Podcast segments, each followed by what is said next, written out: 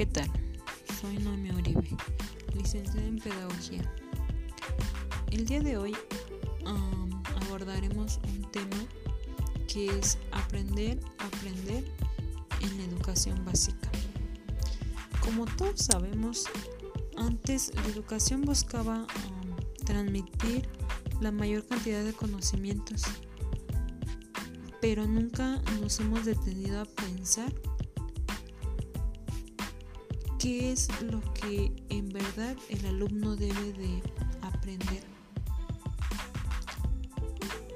Ahora hay muchísima información que la memorización es insuficiente y en cambio lo más importante es que los alumnos aprendan a razonar, a, pensar por sí mismos y claro, a resolver problemas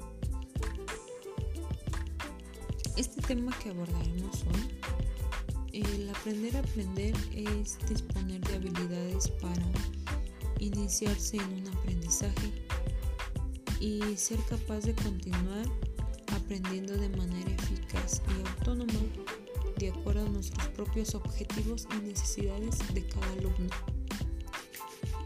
Esta competencia tiene dos dimensiones fundamentales.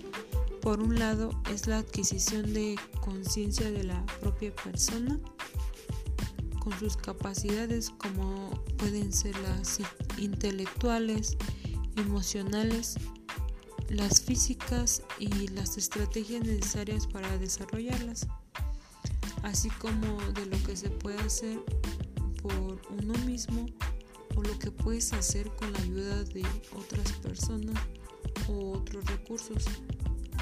Por otro lado, también disponer de un sentimiento de competencia personal, que ahí influye la motivación, la confianza en uno mismo y el gusto por aprender.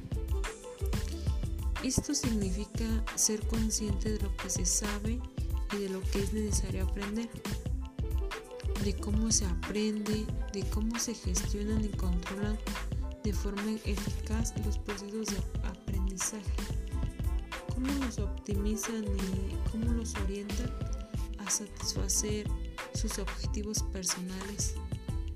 Y esto, claro, requiere conocer las propias potencialidades y carencias, sacando provecho de las primeras y teniendo motivación y voluntad para superar las segundas desde una expectativa de éxito claro, aumentando progresivamente la seguridad para afrontar nuevos retos de aprendizaje. El aprender a aprender constituye de las competencias educativas básicas para el aprendizaje a lo largo de toda nuestra vida. Influye la conciencia de la necesidad y el proceso del propio aprendizaje, la identificación de las oportunidades disponibles, la habilidad para superar los obstáculos con el fin de aprender con éxito.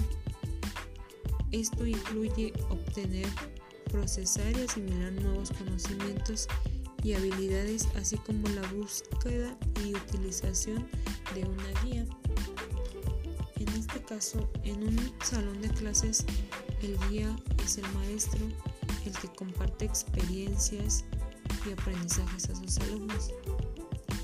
Según esta norma eh, de competencia educativa, implica la capacidad para motivarse por aprender y, y la confianza, el conocimiento y control de los propios procesos de aprendizaje para ajustarlos a los tiempos y de las demandas de las tareas y actividades que conducen al aprendizaje, la planificación, supervisión y evaluación de los aprendizajes cada vez más eficaz y aprender a aprender es manifestar tanto individualmente como en grupo.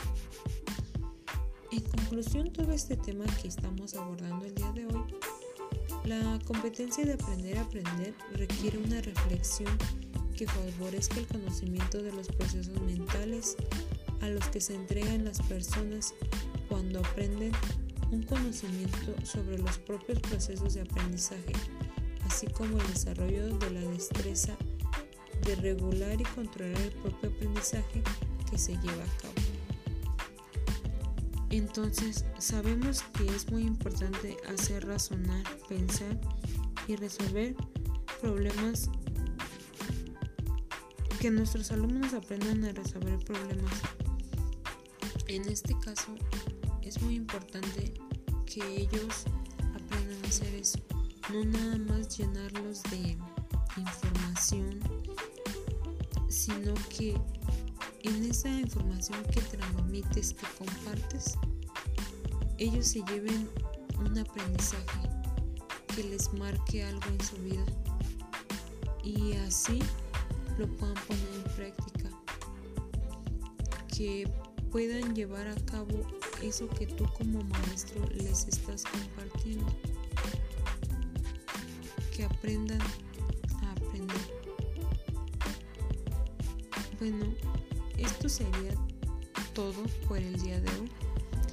espero el tema haya sido de su agrado y les pueda servir en algo en algún momento de su vida. Seguiremos compartiendo más información y muchísimas gracias.